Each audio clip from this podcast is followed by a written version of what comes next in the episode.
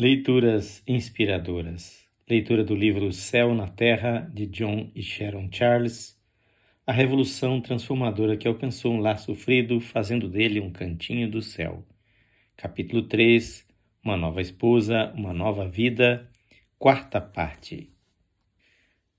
Na semana seguinte, Beth me disse que iria haver uma programação especial em uma igreja de Shelton, que ficava a uns 45 quilômetros de nossa cidade o casal Ebersol, os amigos dela, convidaram-na para ir com eles.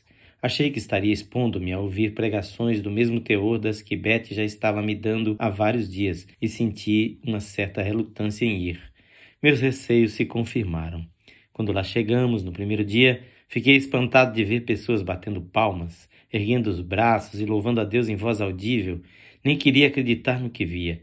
Então assumi uma atitude de prevenção com relação a tudo aquilo. Mas no dia seguinte fomos novamente. Tinha muitas indagações na mente. A maioria das pessoas que via ali parecia possuir a mesma expressão radiante que Betty agora tinha. Eles possuíam uma coisa que eu não tinha.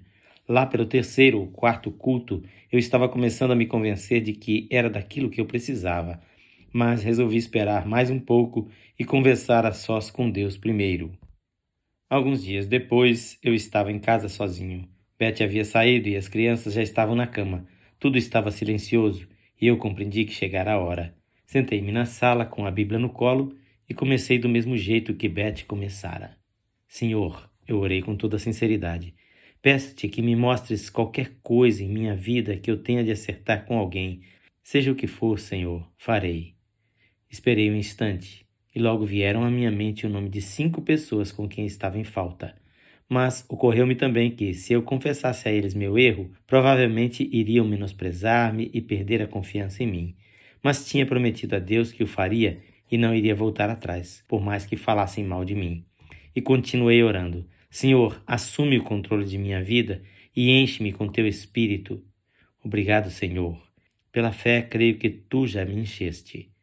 Não me recordo com exatidão de tudo que aconteceu depois, mas sei que houve uma grande mudança. Eu sempre fora uma pessoa muito emotiva, mas quando comecei a louvar a Deus, minhas emoções estavam como que transbordando. Naquele momento, o Senhor transformou minha vida, ou melhor, recriou-a. Como já acontecera com Betty, abri a Bíblia e pus-me a lê-la, mal crendo no que via. Havia vários anos que eu lia a Bíblia fielmente todos os dias, mas sempre a lia por um dever, sem muita satisfação.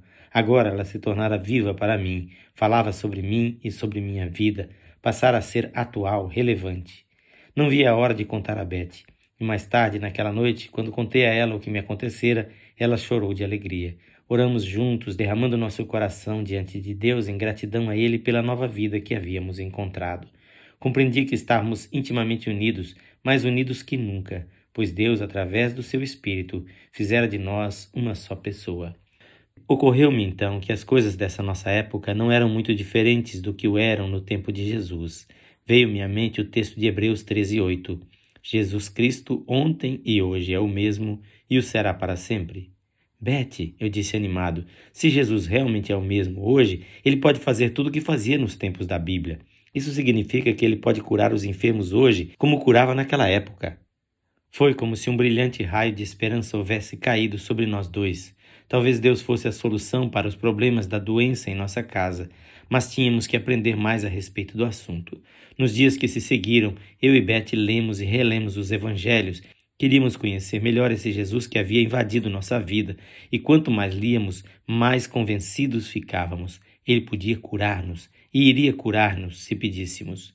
Lemos em João 16, 24 que não havíamos recebido ainda simplesmente porque não tínhamos pedido. Isso significava que devíamos pedir a cura a Deus.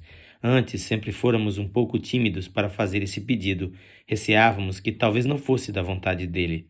Em seguida, vimos em Filipenses 4:6 que devíamos pedir com ações de graça. Era uma ideia totalmente nova. Nós mesmos nunca teríamos pensado em fazer isso. Contudo, depois que pensei um pouco sobre o assunto, lembrei-me de que havia agradecido ao meu pai pelo carro que ele iria dar-me de presente de aniversário, antes mesmo de recebê-lo. E certamente poderíamos confiar em nosso Pai Celeste e ter certeza de que ele cumpriria sua palavra muito mais do que confiávamos no Pai terreno. É claro que poderíamos e deveríamos agradecer-lhe pelas suas dádivas antes de recebê-las. Por fim, chegamos a Marcos 11, 21 a 25. Afirma três vezes que aquilo que nós declaramos acontecerá. Havíamos orado muito pela solução dos nossos problemas, mas nunca tínhamos expressado essa petição a outros. Acho que pensávamos que, se não disséssemos nada e as respostas não viessem, pouparíamos a nós mesmos e a Deus de sérios constrangimentos. É claro que o problema verdadeiro era que não possuíamos fé para crer que Deus realmente nos atenderia. Mas agora tínhamos. Tínhamos fé porque havíamos conhecido a Deus num nível pessoal. Então já sabíamos como proceder.